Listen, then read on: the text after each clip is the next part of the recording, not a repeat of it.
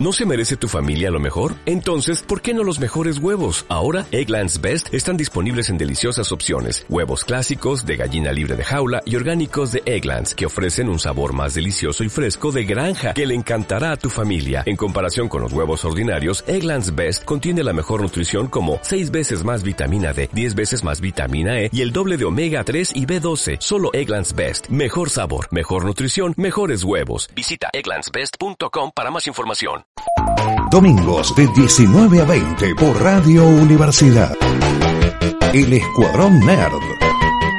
Un programa lleno de infos sobre la cultura pop.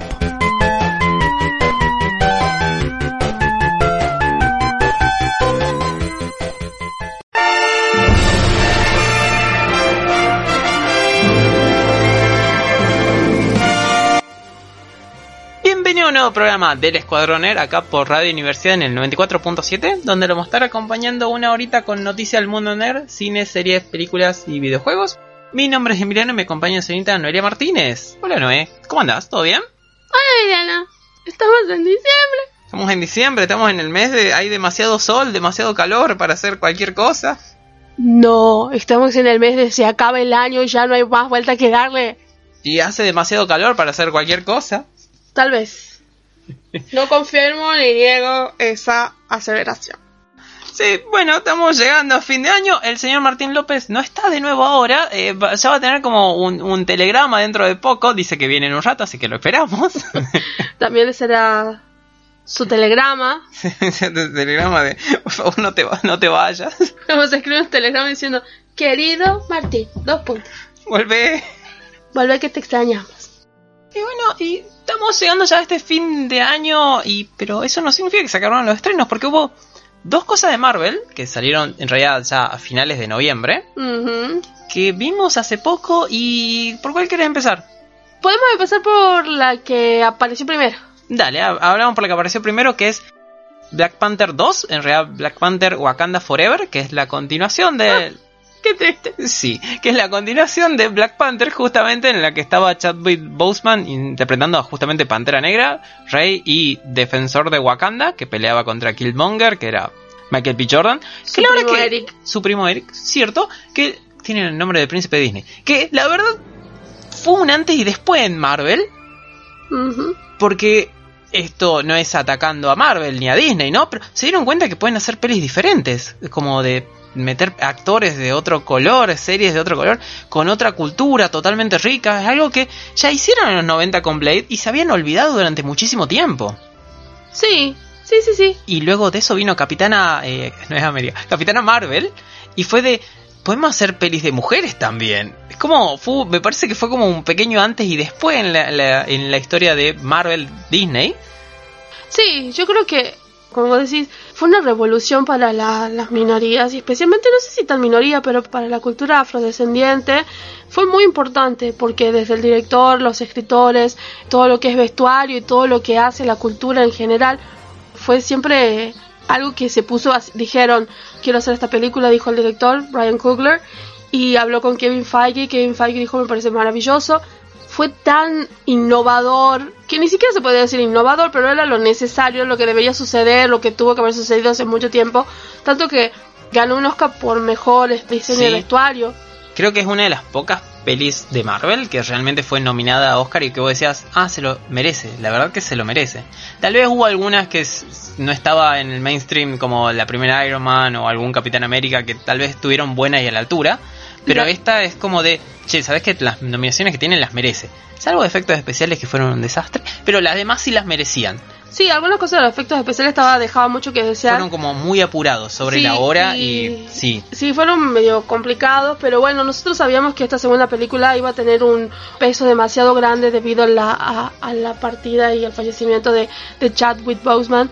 Y yo creo que todos aquellos que vimos la primera película nos preguntamos qué iba a suceder o, o a dónde o desde dónde iban a tomar la historia, cómo iban a partir, quién iba a ser el nuevo Black Panther. Sí, porque lo que se venía hablando en un momento es que el director Ryan Coogler. Coogler ya nos dijo hace mucho tiempo, en realidad 2010 2020 me parece, o 2021, por ese momento de hecho que ya estaba listo el guion, que ya se lo había mandado a Chadwick, ya se lo había mandado a Marvel, ya estaba listo lo que era Black Panther 2, faltaba obviamente que le responda diciendo hace este cambio, hace esta cosa.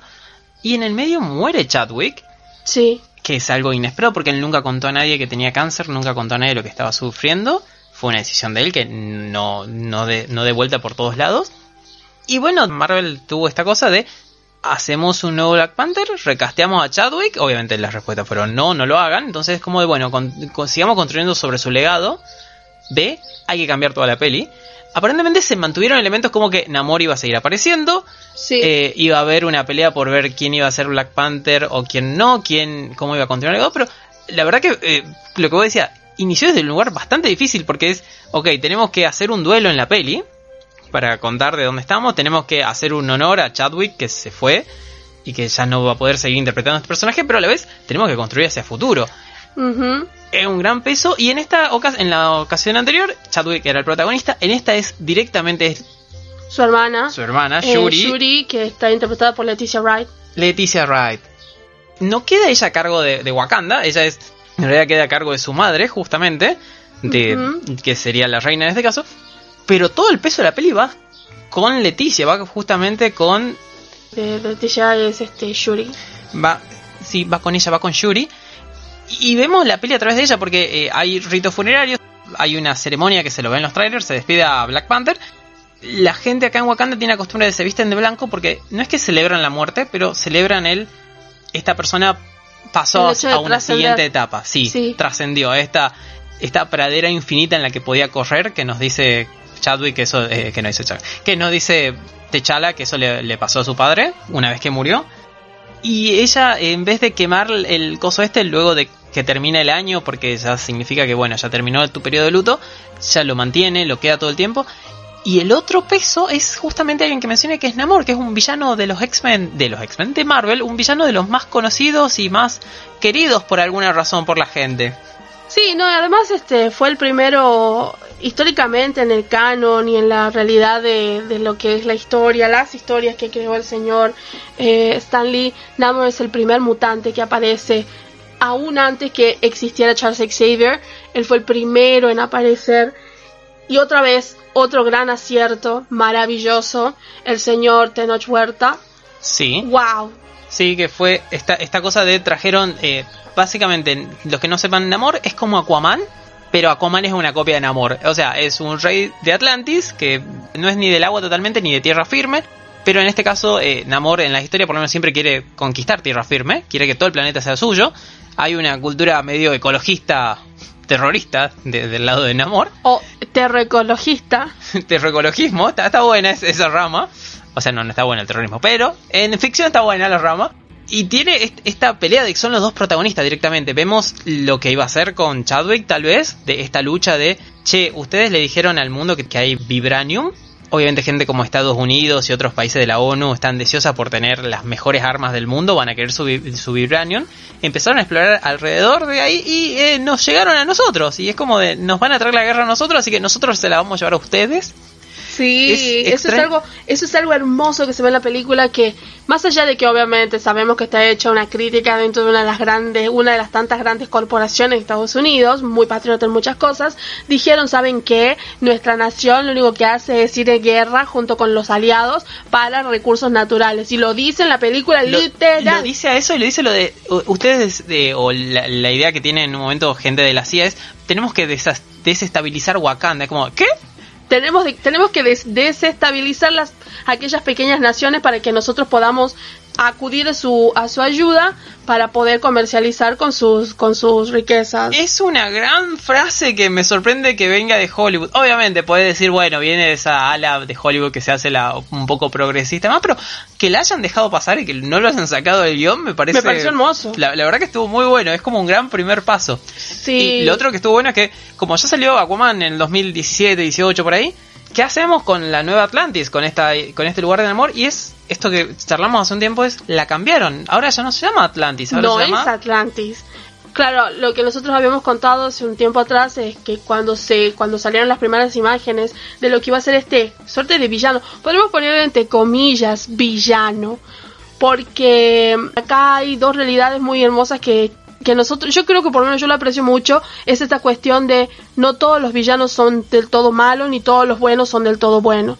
Sí. Y ahí está, empezaron a aparecer unos grises bellos y esta película del señor Ryan Coogler, la verdad que lo dejó notar. Eh, el, Tlalocan. o Tlalocan, Tlalocan. Sí. si hay problema con la. L inicial de la TLA es Tlalocan, Tlalocan. sino Tl- Tlalocan. Es que lo resignifican y ahora son todos aztecas, no mayas. mayas, son todos. Es como una especie de maya, en realidad no son exactamente mayas, sí, eran mayas, que en algún Sí. momento cambiaron, ahora viven bajo el agua y bueno, es, un, es su propia cultura que evolucionó de alguna manera diferente como los mayas.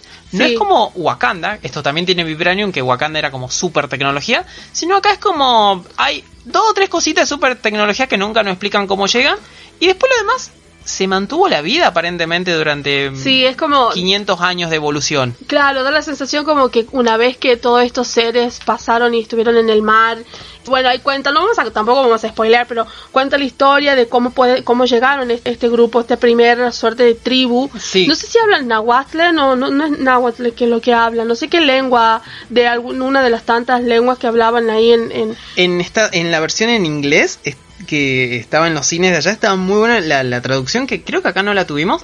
Que cuando hablan inglés ellos lo ponían en blanco. Cuando hablan el idioma que hablan en Wakanda lo ponían en amarillo y cuando hablaban el idioma de, de Namor este no sé la verdad qué idioma habrá sido el No, maya este lo ponían en celeste al subtítulo como para darte una idea de que no toda la gente estaba hablando el mismo idioma. Claro, lo que hablan en Wakanda es la lengua Koso, Koso language.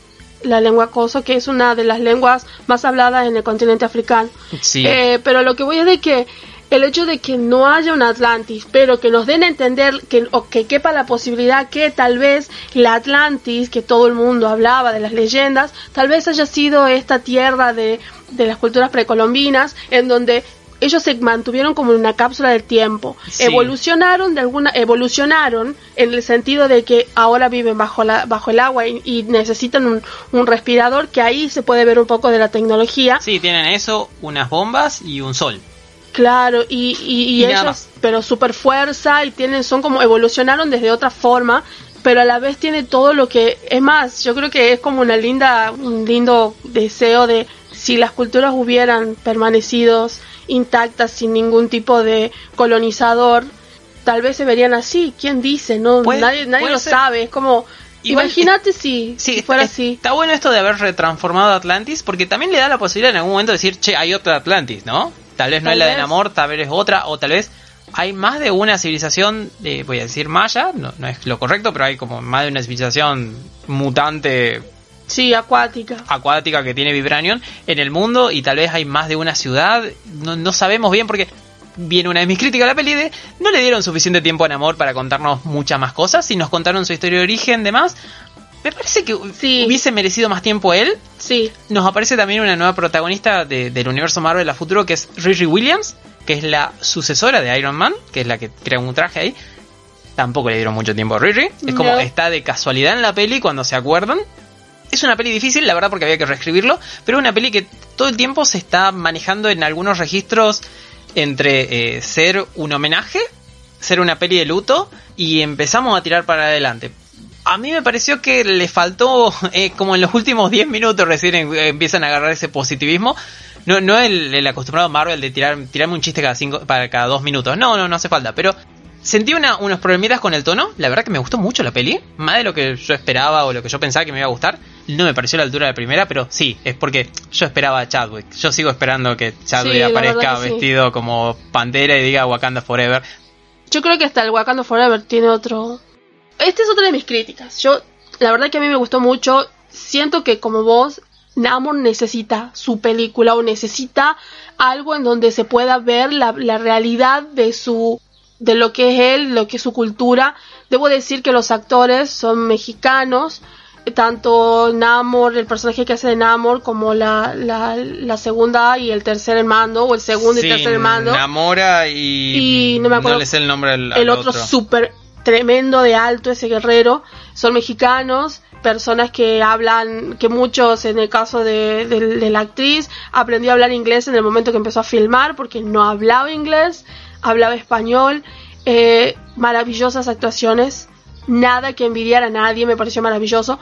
lo que yo siento es que sí hubo una exposición del personaje porque no como no hubo película de él tuvimos que contar y poner y decir y después cortamos pero una cosa maravillosa es en esta cosa como hablábamos de la dualidad es del hecho de yo creo que hasta nosotros nos conquistó para decir sí sabes qué me encanta y a pesar de que sucedieron ciertas cosas se siente como amortiguado lo que él hizo porque yo creo que te- él te, has, te hizo creer de que todo lo que él está haciendo es para, el- para lo bueno y para el bienestar de su nación. Sí, es como una esa postura de vamos a atacar primero como medida preventiva porque ya Claro. nos fue mal en el pasado. Mi crítica es en yo no siento que Shuri sea digna del manto de Plantera Negra.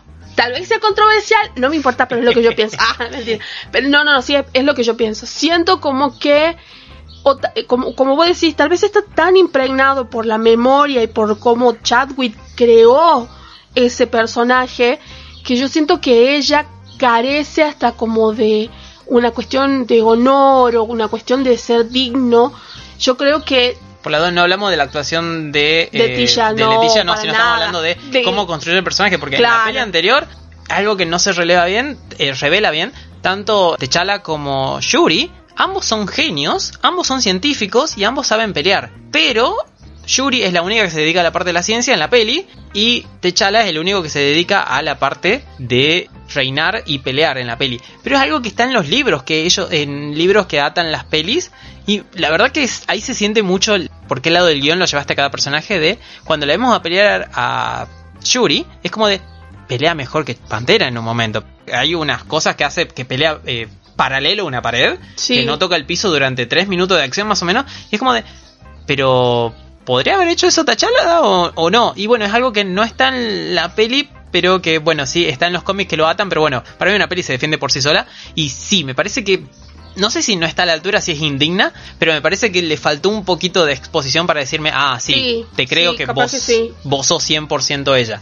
yo creo que hay, en lo hermoso es ver lo delicado, lo sutil, lo ágil, lo que tal vez el personaje de Yuri como ese personaje femenino carece en la cuestión de fuerza que se tal vez se lo notaba por esta cuestión también así como muy eh, binario eh, heteronormativo de que el hombre tiene como hay la fuerza y, y la musculatura sí, también el, el físico de ella, porque Claro, si vos comparás a Leticia con, flaquita y- y- con, lo que, con lo que era Chadwick o con lo que es un Baku, es como Claro, ¿no? queda- Un quedan Baku, muy sí. chiquititas, pero lo que voy es eso, que resaltó esa belleza, resaltó que tal vez ella carece de la, de la fuerza, pero sí de la agilidad, de una rapidez que, por ejemplo, tal vez este el personaje de, el- de la Pantera Negra de Techala no lo tenía, lo cual eso sí me gusta porque ella también tiene la carga de, de su ingenio, crear artefactos Sí, que la tiene- ayuden, eso está muy bueno, pero yo creo que el director también nos hizo pensar eso. El primo se lo dice. Tal vez vos no sos tu hermano, no sos tu hermano porque él era muy, es más, dice, Sí. él era muy honorable, era muy digno. No, no es el primo, pero es como un hermano adoptivo, así, un hermano putativo que te da la vida. Claro, entonces él te dice, vos sos como yo, vos entendés que hay sacrificios y cosas que hay que hacer. Sí. Es, Eh, eso me pareció muy bueno. La- Tal vez es lo que yo siento que es grande la carga, es muy pesada todavía. Sí, pa- para todo, para el universo Marvel, que no sabía si hacer la peli o cómo o no, cómo hacerla. La verdad que eh, recomendamos verla totalmente como... Hay pocas cosas de Marvel que digamos, che, la, la verdad que no sé si vale la pena verlo. Saluda a Tordos.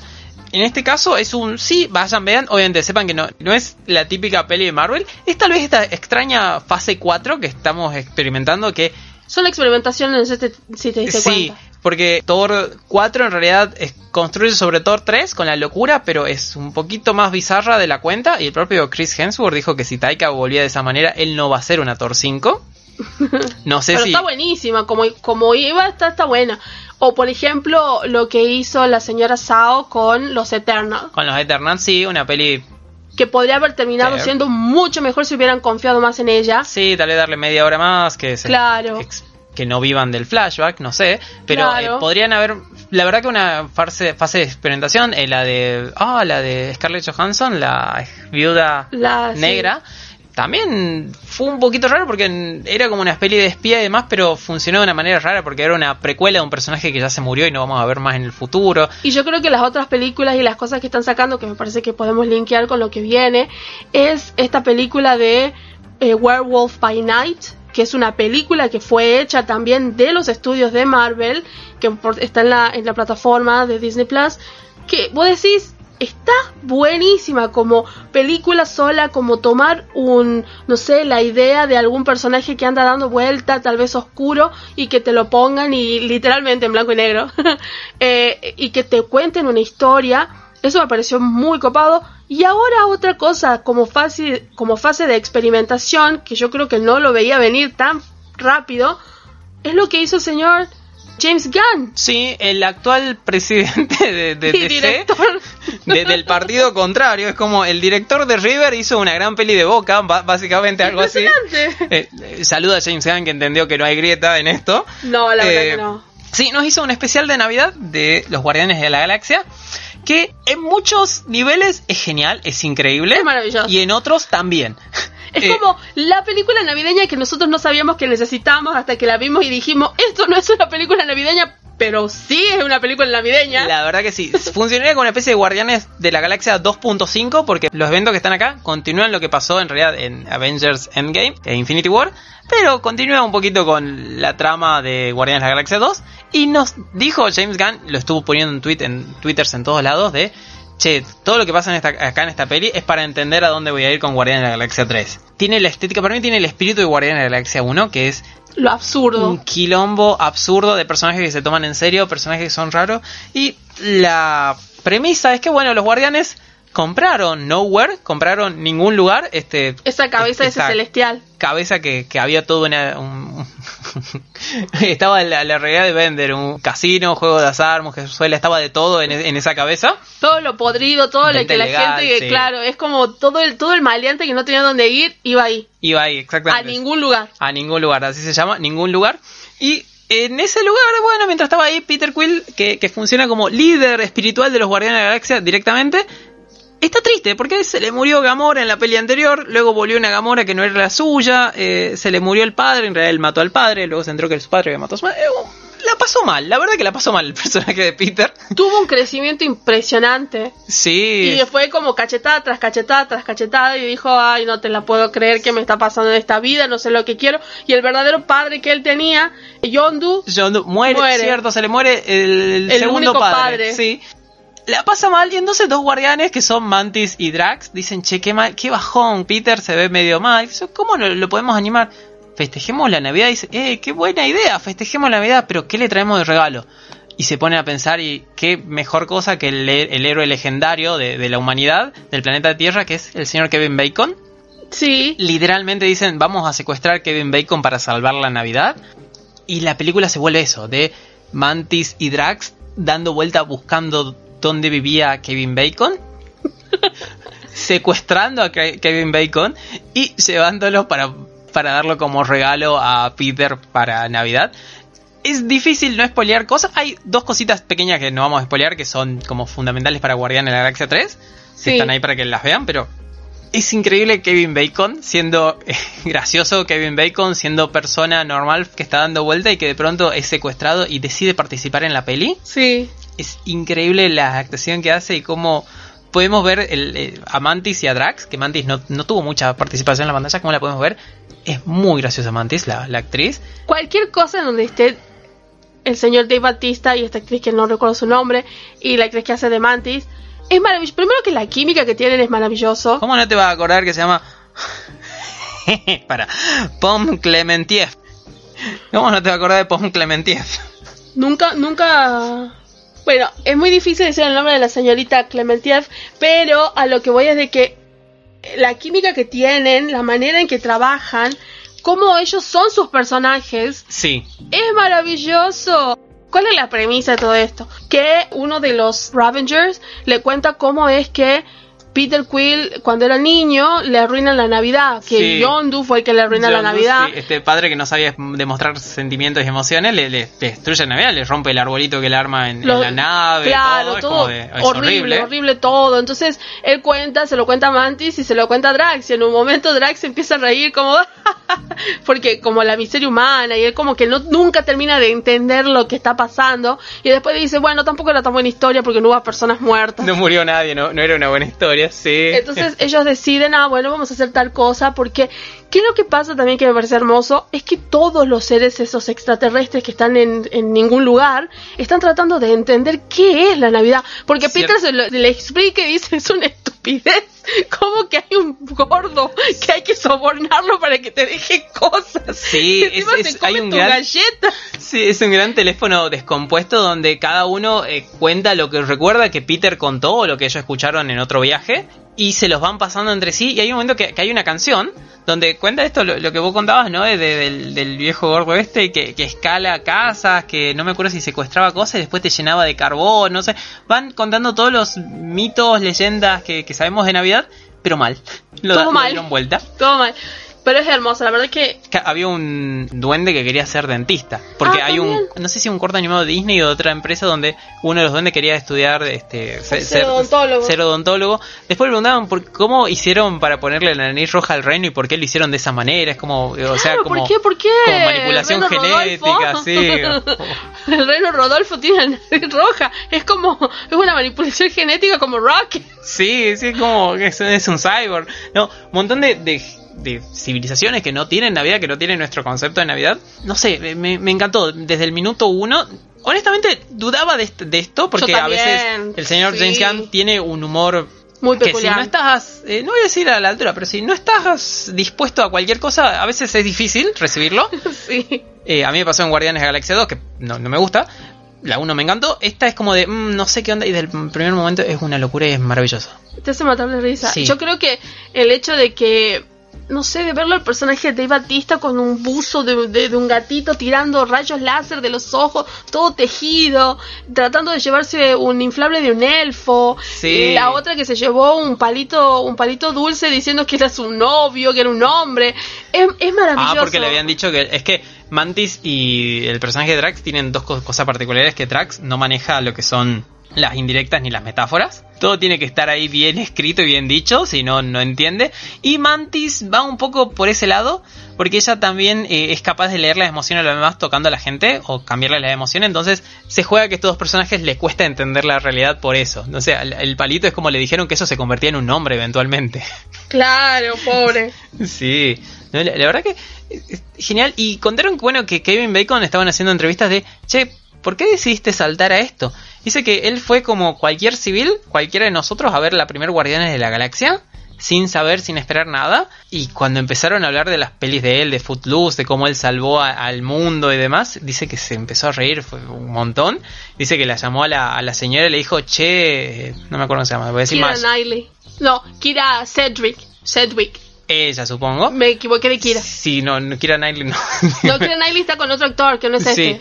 Es más joven, es como, con su hija. Che, Kira, tenemos que ver Guardián de la Galaxia 1. de- Está, está muy buena y te vas a sorprender un montón con un chiste que hay ahí en particular. La van a ver y desde ese momento dice que le encantó y le em- empezó a meter mucho más lo que era el universo Marvel. Y cuando le acercaron a primero, che, ¿no te gustaría participar en un especial de los Guardianes? de-?" Sí, dijo que sí. Saltó de una. Ni, no preguntó nada más. Lo grabaron durante las etapas jodidas del COVID, no sé si en Inglaterra o en Estados Unidos, no sé en qué parte. Dice que fue como la, la única contra que tuvo es que bueno, que a veces había que mantener distancia o no, había que ver qué cantidad de personas, pero necesitamos ver más al señor Kevin Bacon en Guardianes de la Galaxia 3, pero Por favor. No, pero hay una cosa, una cosa que me pareció genial y que yo admiro. Este es otro director que pudo poner cositas en su película sin que Marvel le diga no, no, no. Es el hecho de que haya puesto a muchos de los miembros del Escuadrón Suicida en el mapa de los famosos. Fue como, ¡ah! Ahí está Harley Quinn, ahí está Peacemaker. Es como, Sí. sí. metió un montón de referencias. Hay unas cuantas Star Wars, porque Star Wars tiene un, un infeliz, un infame espe- especial de Navidad, que Chewbacca quiere volver a casa para pasar Navidad con su familia. Una cosa Ah, donde aparece, donde aparece Boba. Donde aparece Boba Fett, la primera aparición de Boba Fett, donde hay gente que canta, es como todos los elementos especial de Navidad que tiene ese especial. James Gunn acá los, los hace, los usa también, de una mejor manera. No sé, es increíble, a mí me encantó este especial y es una lástima que aparentemente estos son los dos últimos proyectos, por lo menos James Gunn, sí. a tiempo, a plazo corto de James Gunn en el universo Marvel, pero la verdad que est- estuvieron muy buenos y no sé, le deberían dar un poquito más de rienda al señor y darle una más, un Guardián de la Galaxia 4 o otro especial de Navidad, no estaría nada mal. De última que venga para grabar un especial de Navidad por año o cada dos años. Qué, qué genial, sí, la verdad que fue muy copado. Es primero que se estrenó el 25 de noviembre, sigue disponible en el servicio de streaming, como así también otra serie que se está estrenando que es Willow, que en algún momento ya vamos a hablar, ya vamos a terminar de ver bien los episodios que están. Yo creo que estrenaron dos episodios y va a salir uno semanal como viene saliendo, así que ya lo vamos a hablar y es un producto de Lucasfilm. Ah, mira. Así que bueno, ya vamos a ir con- contando, así que está todo disponible para verlo, este especial.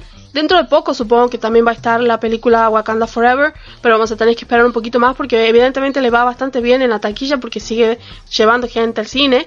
Así que ya vamos a seguir contando cuando se estrena en el servicio stream.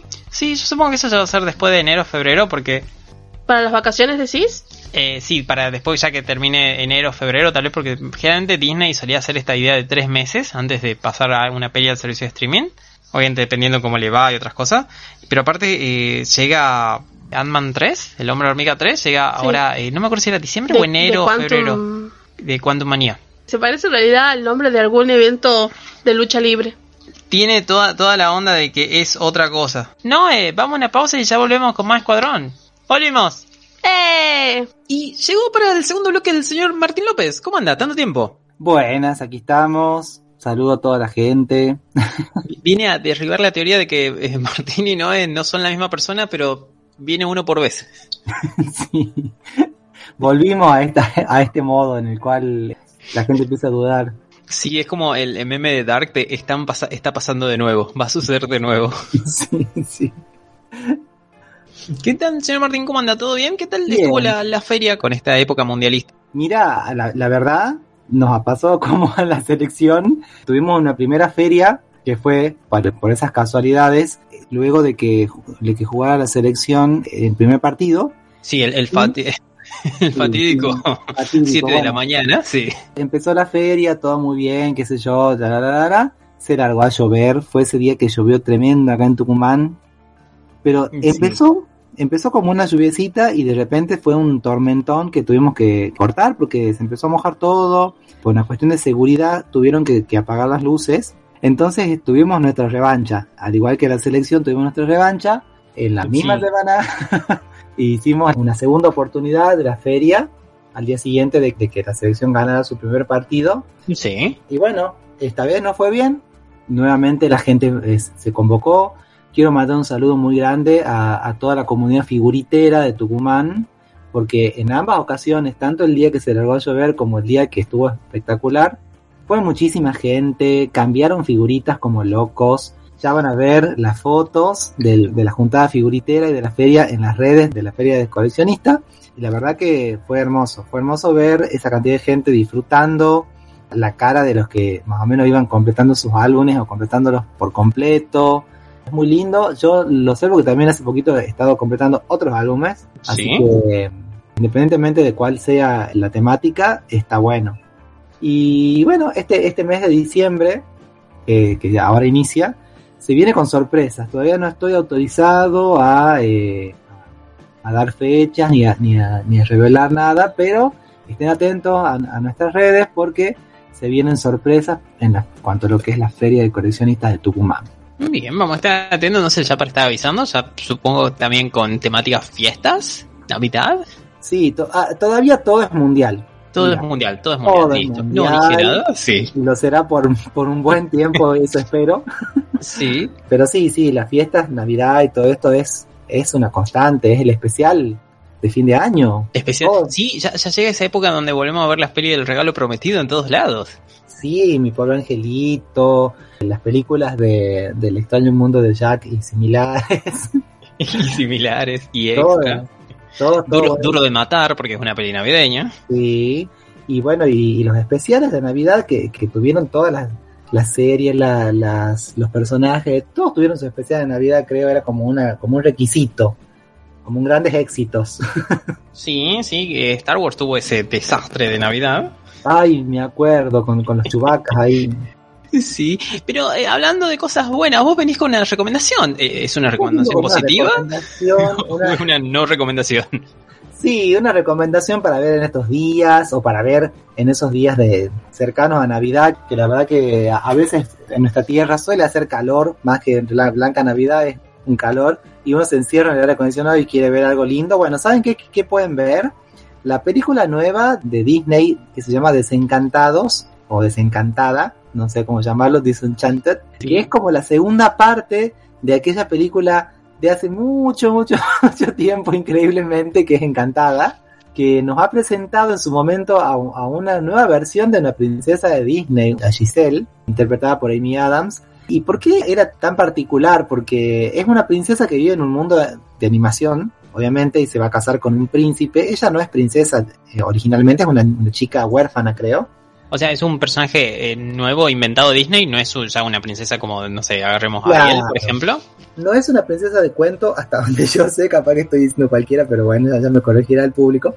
Es una princesa que es una chica es huérfana y hasta donde sabemos empieza la película con que ella ya está a punto de casarse con un príncipe. Entonces está todo muy bien, todo más, todo así como cuento de hadas y repentinamente por estas cuestiones así del, del mundo de la, de la fantasía y de los cuentos de hadas, una villana, generalmente las princesas son atacadas por villanas, no por villanos, Sí. hace que termine en, el, en este mundo, en el mundo real, en nuestra realidad.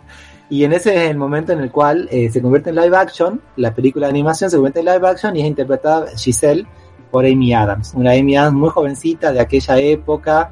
Del 2008 estaba viendo, disculpa, 2007, 2007 la primera peli. Sí, sí, sí, pasó muchísimo tiempo. Bueno, independientemente de lo que ve, si no la han visto, la, si no han visto encantada, véanla, porque ya la verdad que si no se están aprendiendo un montón de referencias de la cultura pop.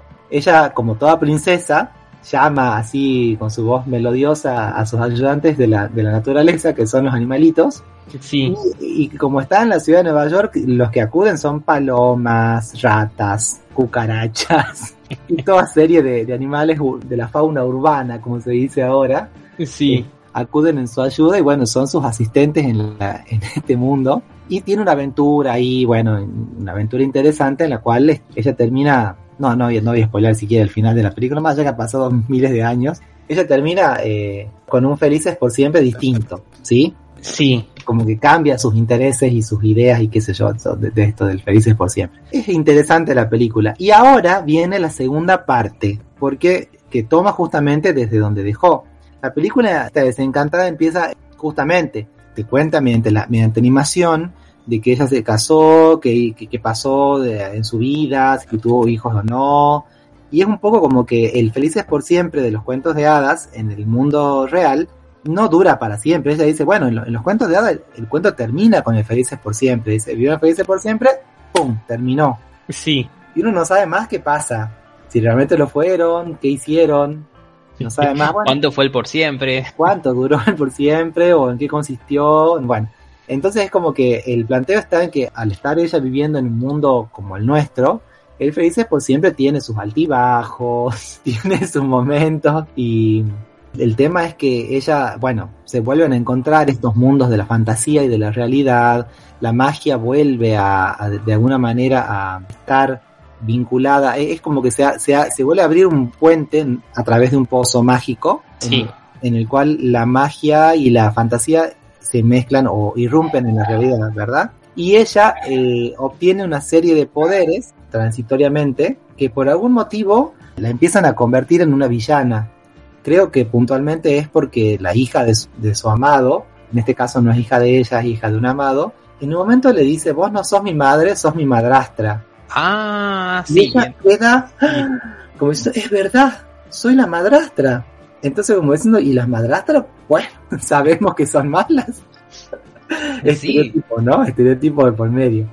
Y bueno, a- acá lo, lo genial de todo es la interpretación que hace, que hace Amy Adams, porque cuando, cuando es Giselle, la Giselle que todos conocemos, es la dulzura hecha una persona y la fragilidad y la ternura hecho, hecha, hecha persona. Verdaderamente es imposible no quedar enamorados de esa persona que es este Giselle. Y Es el papel de princesa, básicamente. Sí, más aún te diría, no sé, porque es como que las princesas tienen un montón, hoy en día las princesas tienen un montón de variantes, ¿no? Vamos a decirlo.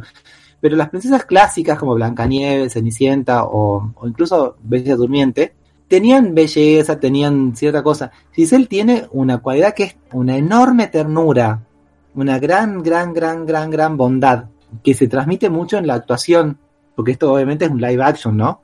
Sí. Estamos viendo las caras de, la- de los actores en este caso.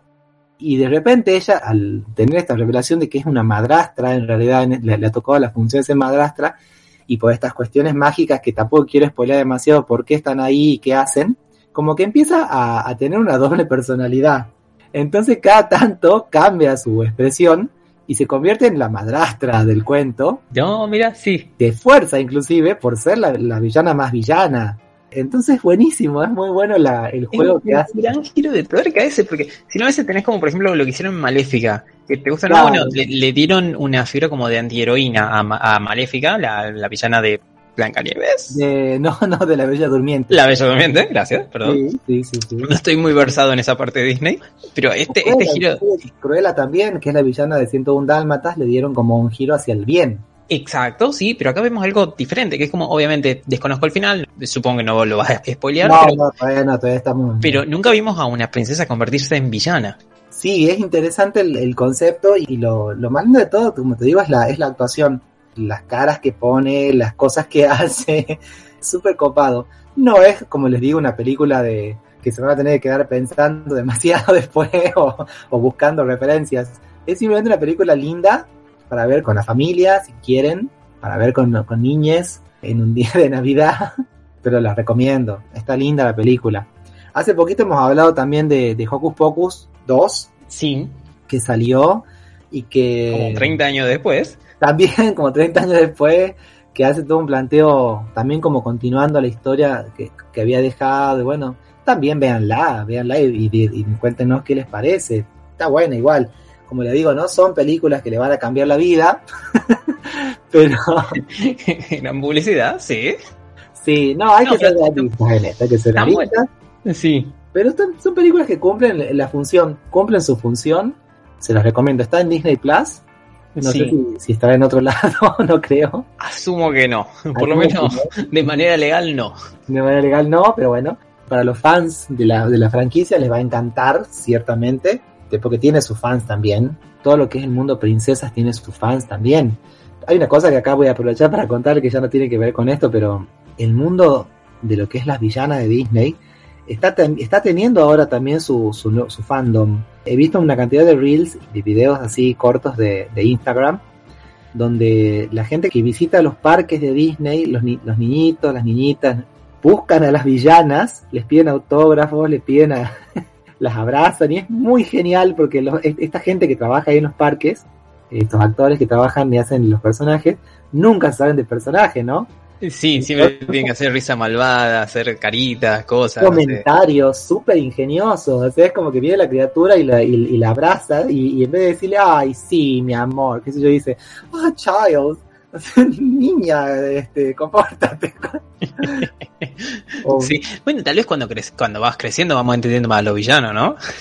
Creo que sí, creo que sí. Y aparte, a ver, los villanos de Disney son fantásticos, tienen una, una estética y unas cuestiones ahí que, que por ahí se nos pasaban por alto cuando éramos más chiquitos y que por ahí ahora, y, y yo no sé si será también una cuestión de los tiempos que van cambiando y uno como que va buscando otras cosas, pero bueno, las villanas se vienen como, como en su momento fueron las princesas, la, la, la gran franquicia de Disney, creo que ahora van a ser las villanas. Puede ser. Y hubo una peli esta, eh, Ralph el sorprendente, Ralph el Sí, el demoledor. demoledor. El demoledor, esa, que tuvo como una reunión de princesas en un momento que Así y agarró mucho meme más, tal vez ahora tenemos una reunión de villanas o el multiverso Sí. de las villanas, un team up, algo Sí, así sí, estaría. sí. Que estuvo más han hecho una obra de teatro que se llamaba así, Cumbre de Villanos, y van puntualmente a los villanos de Disney. Y la la verdad que no, no la vi. Creo que estaba apuntada al, al público infantil. Pero bueno, también da cuenta de eso, ¿no? Que, del gusto que va cambiando y de la y de estas oportunidades de ver otro tipo de personajes. Sí. Y muchas gracias en primer lugar por la recomendación, Martín, de lo que es Desencantada 2. Y Desencantada directamente. Desencantada, ah, cierto, Sí. porque la primera era Encantada. tenés- Sí, sí. sí, sí. Bueno, Desencantada, muchas gracias por esta recomendación. Y pero siguiendo en la tónica de Disney, algo que tiene héroes y villanos. Sí, y personajes que no sabemos qué son, si son buenos o malos. Sí, seguro que no es una princesa. Pero eh, sí, estamos hablando de Andor, que la semana pasada llegó a su fin. Y eh, la pregunta es con un mal chiste en el medio. ¿Al final terminaste siendo un fan de Andor, un fandor o no? Mira, te voy a ser muy sincero, muy Sí. sincero, muy sincero. No terminé siendo fan, no terminé siendo fan, pero sí voy, sí quiero seguir viéndola. O sea, vi que está ya pautada temporadas subsiguientes de Andor, lo cual Sí. me parece lógico. Mínimo va a haber una dos. En teoría van a ser solamente dos temporadas. Ajá. Pero hay una escena que te muestran algo que pasa como cinco años antes de la batalla de Yavin. Batalla de Yavin es como una semana antes que muera And- eh, Andor en Rogue One. Si no vieron Rogue One, sorry. Spoiler, una peli de hace seis años. Pero mínimo hay cinco años de vida que tiene Andor. Así que yo creo que podrían extenderla un poco más y demuestras que sigue estando a la altura. Tal vez arreglando algunos problemitas de, de- de tema de guion o de tema de velocidad. Sí, Pero creo que te lo reda para tener más de una temporada. Igual que Sí. lo que fue Kenobi. sí, sí, sí. A mí me pasa eso, que el, el hype que tenía con Kenobi, por ahí no lo, no lo tuve con Andor, pero por cuestiones personales, voy a ser muy sincero en esto. Cuando yo vi Rogue One, eh, me encantó la película, la amé, amé profundamente al personaje de Jean Erso, no así el de Andor. Pero, no sé, cosas que me pasan, que las afinidades que uno puede llegar a tener o no con un personaje. Cuando vos me contaste que iba a salir la serie de él, nuevamente dije, dije yo, "Mm, ¿por qué de Andor? Eh, sí, acá nos hicimos la, la misma pregunta en todos lados, ¿no? O sea, a mí Rogue One, la primera mitad de la peli no me gustó, no entendí qué pasaba, la segunda mitad me encantó, Sí, me parece que una de las mejores cosas de Star Wars.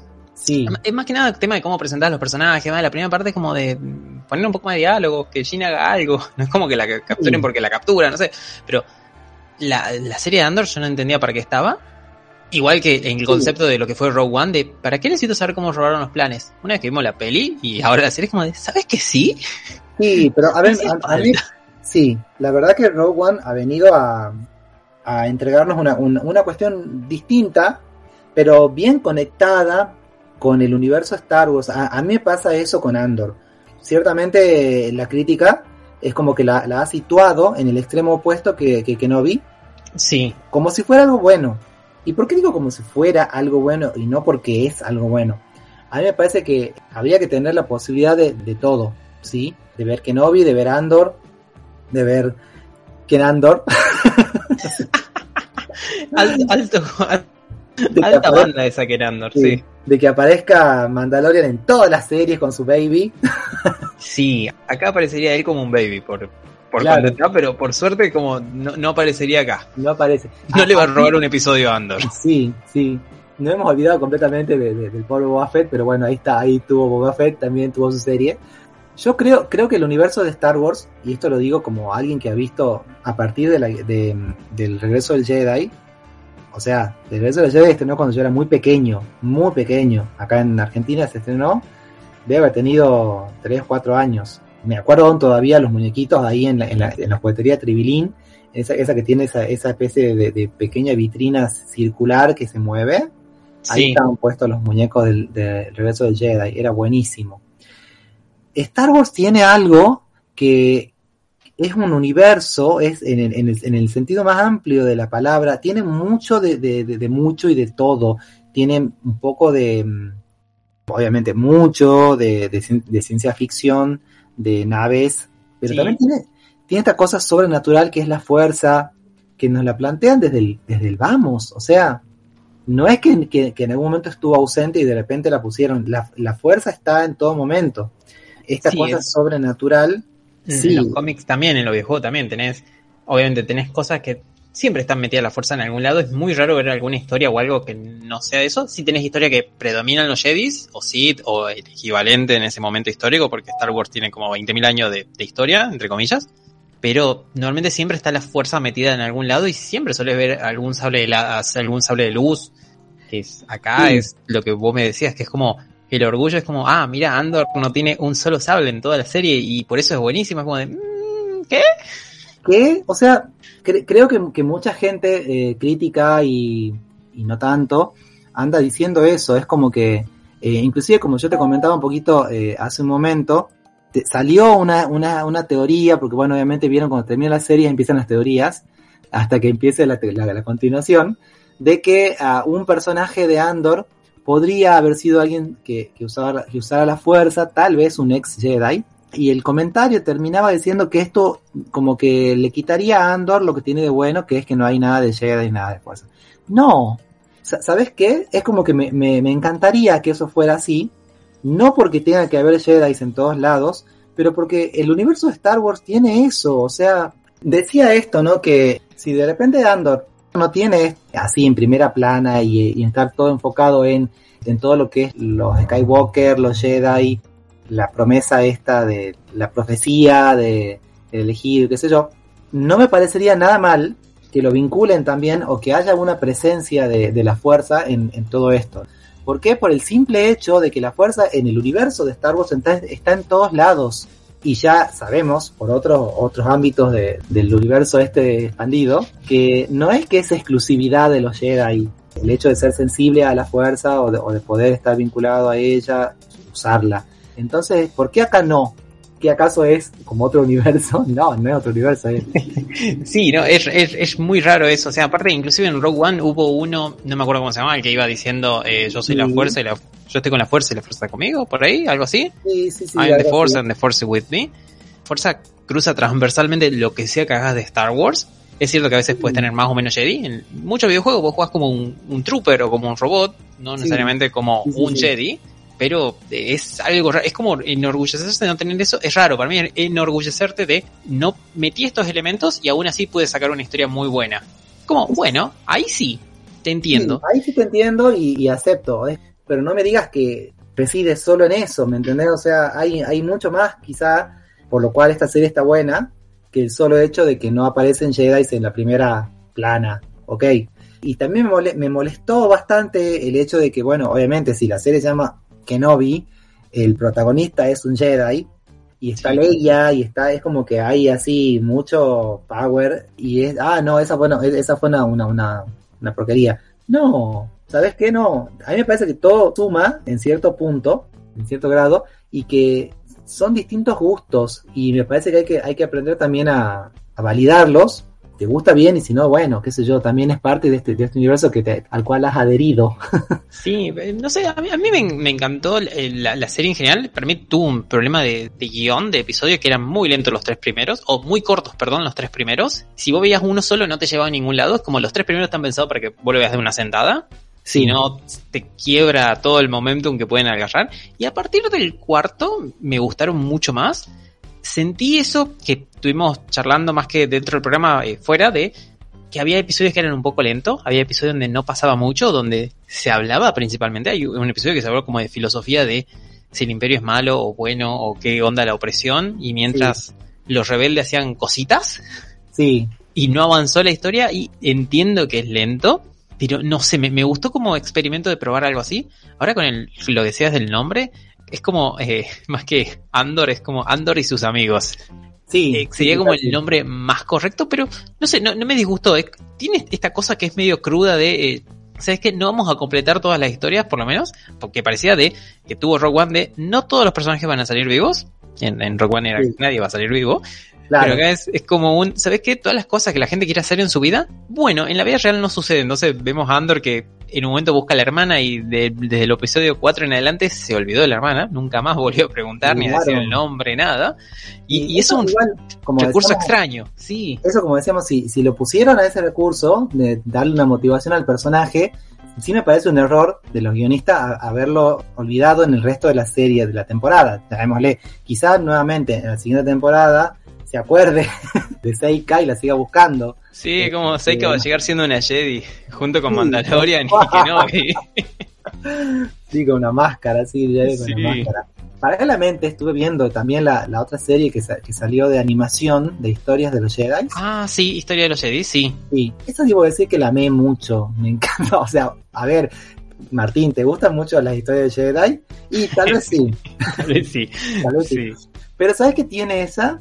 Me parece que es la otra cara. A, acá en Andor nos están, nos están mostrando, y ya un poquito podemos decirlo, la génesis de la rebelión.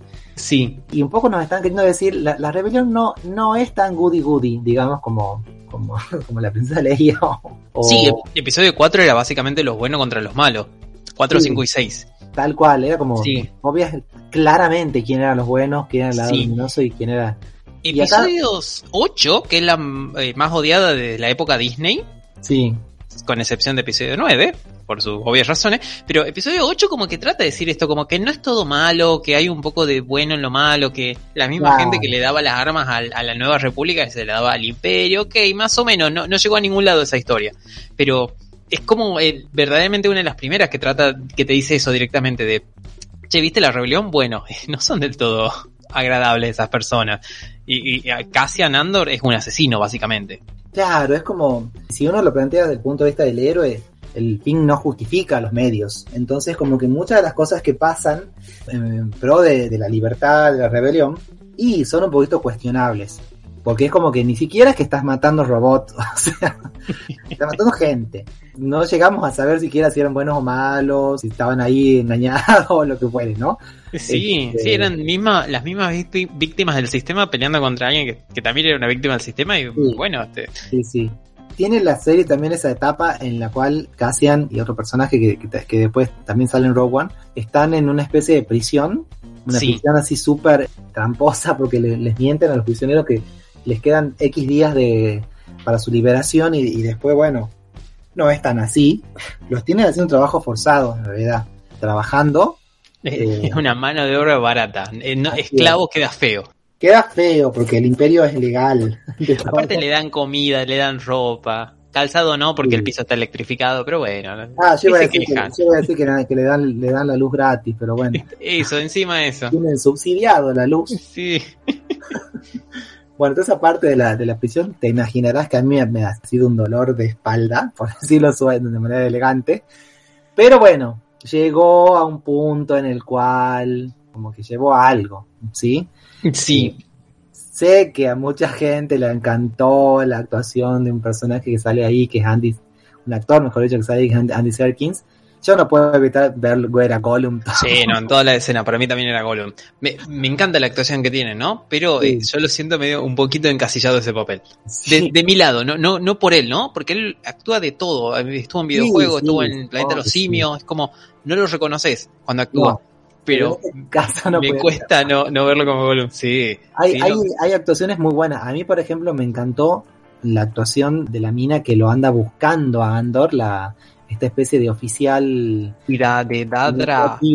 Sí, Mero, que es Denise Gough.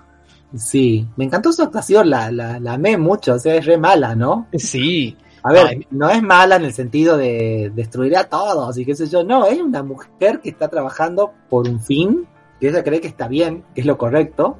Es como si fuera una especie de, de, de- de administrativa, de, de policía municipal, no sé. Sí, es, es uno de los pocos, no sé, este, empleados públicos del imperio que hace realmente bien su trabajo. Sí, y yo por eso me siento muy identificado con ella. Como que le pone onda a su trabajo administrativo. Pero bueno, está muy buena la actuación de ella. Y luego, bueno, tenemos toda una, una parte ahí de un, de un ataque un poquitito guerrillero. A otro sector así, porque en Andor todo es así medio, medio, medio del conurbano. Es como que no, no van a atacar directamente a, a Vader y sus troopers. Atacan acá, eh, qué sé yo, en la municipalidad de, no sé, de, de Alderetes.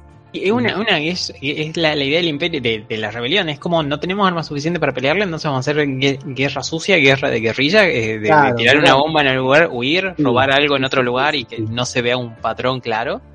Sí, Y la, y, la, y esta, este personaje de esta mujer que, le, que vos la nombraste recién, no me sale su nombre.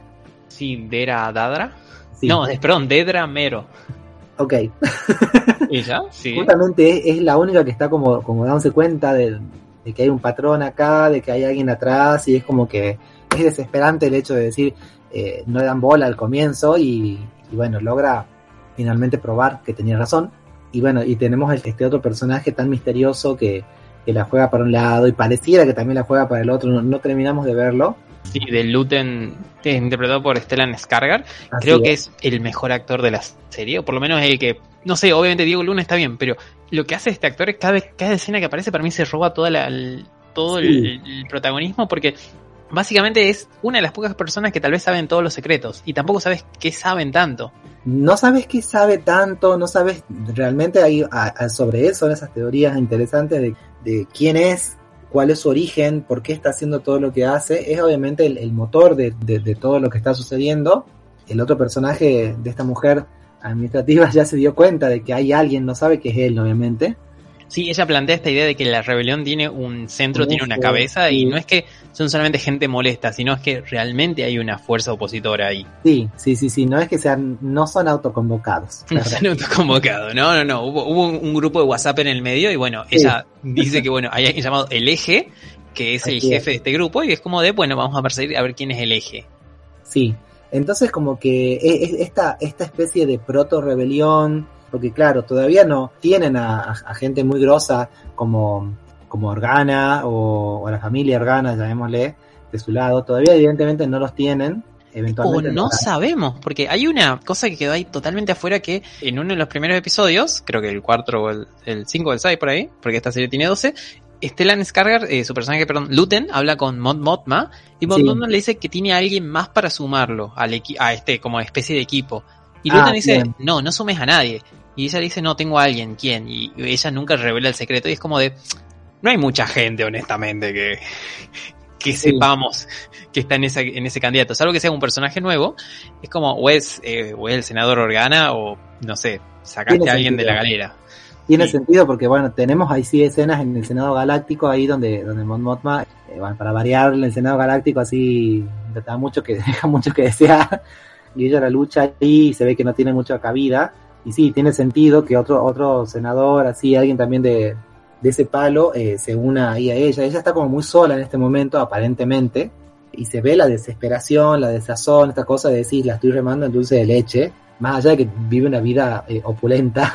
Sí, sí, pero es otra, es, lo, interesante eso que es otra esclava del sistema, tal vez puede hacer lo que quiere, entre comillas, tiene mucho más riqueza, pero estaba tan metida en su rutina que no podía salir, igual que Cassian cuando estaba preso en esta cárcel.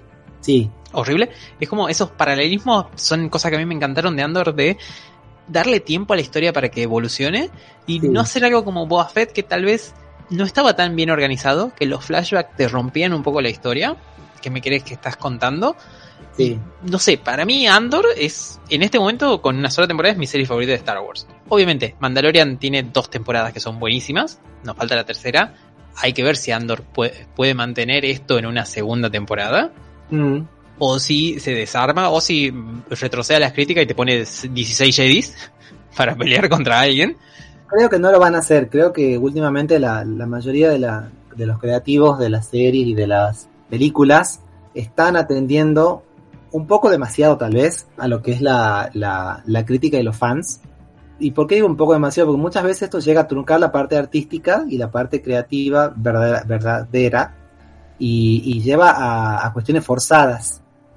Entonces espero que no sea el caso, ¿no? Que no, que, no, que no termine siendo algo forzado, algo impuesto por los fans o los críticos, o peor aún por centros de, dinero. Sí. y, que, bueno, que siga, que está bueno, que está bueno porque es una opción, creo que es una opción. Por otro lado tenemos esta otra que, les comentaba yo de, de la historia de los Jedi, que sí, ahí van a haber muchísimos Jedi, muchísima sable de luz y, y muchísimo fan service, porque aparecen todos, todos, todos, es buenísimo, me encanta. Y, también no es del todo bueno, o, nos muestra que también había gente medio mala y oscura entre los Jedi, como y, no es que cayeron porque cayeron, sino no, no. ellos y en el mismo senado, en el mismo senado galáctico y, los mismos senadores es como que hay corrupción y es como que esto también empieza a, cambiar a, personajes, todavía no le dejo tiempo para que lo vean, ya después lo vamos a mandar así con toda, con luces y señales pero eh, sí, vemos personajes que van cambiando, vemos personajes que se van definiendo por un lado y para el otro, que ya los conocemos ciertamente, ¿no? O sea, como que el tiempo de verlos son animaciones, los vas a ver dibujados, pero el tiempito te das cuenta de quiénes son, ¿no? Y qué, qué función cumple y cómo llegan a lo que sabemos que llegan, lo cual está muy bueno. Este, hay muchas alusiones a, a las sagas, sobre todo a la, al episodio 1 y 2 y 3. Eh, sí. Está bueno eso. Pero bueno, nuevamente, yo creo que eh, Star Wars, hoy, hoy, hoy comentábamos acá con Álvaro que Star Wars tiene esa cosa de por un lado están los Jedi con su religión, con su, con su mística, y por otro lado tenemos historias como la de Padme, como la de Leia, que no están tan vinculadas a esto, sino más vinculadas a lo que es la política y la lucha y, y otras, otras cuestiones, ¿no? Entonces como que está bueno ese equilibrio, ese equilibrio creo. Sí. Creo que lo que lo que está pasando acá con esta serie es como que se ha ido por un lado toda la parte mística y Jedi y qué sé yo, Por otro lado, todo lo que es la parte política y social en Andor, por ejemplo. Espero que no se eh, polaricen tanto, que, que sean dos cosas totalmente así separadas, no vinculadas. No, no digo que tenga que sí o sí aparecer algo del uno en el otro, pero bueno, no, no, no es, no, no me parece sano para, para el fantasy. Eso. Sí. Queda ver, eh, justamente cada uno ver si le gusta más o menos. Una de las recomendaciones que tenemos también de Verandor, eh, tenemos lo que es, me contaste, Desencantada. Sí. Encantada 2 para los que estamos un poco perdidos. Sí, tenemos Desencantada, tenemos Andor, o si no, estas otras que estuvimos hablando con Noé, que es el especial de Navidad de Guardianes de la Galaxia. Martín, si no lo viste, re recomendado. Sí, lo voy a remil ver. O si no, Black Panther 2, que esa todavía está en el cine. Esa, eh, este fue un programa Disney, me acabo de dar cuenta. Todo lo que hablamos estaba en Disney. ¿Saben? Pueden mandar sus cheques, los de la gente de Disney.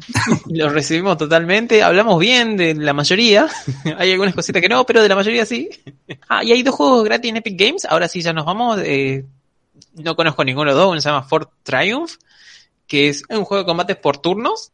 Y el otro se llama RPG in a Box, que es como una herramienta que te permite crear y diseñar juegos. Están los dos gratis en Epic Games hasta el jueves de la semana que viene. Y ahora sí, nosotros fuimos el Escuadrón Nerd y volvemos acá la semana que viene por Radio Universidad en el 94.7. Que la fuerza acompañe. Chao. Chau, hasta luego.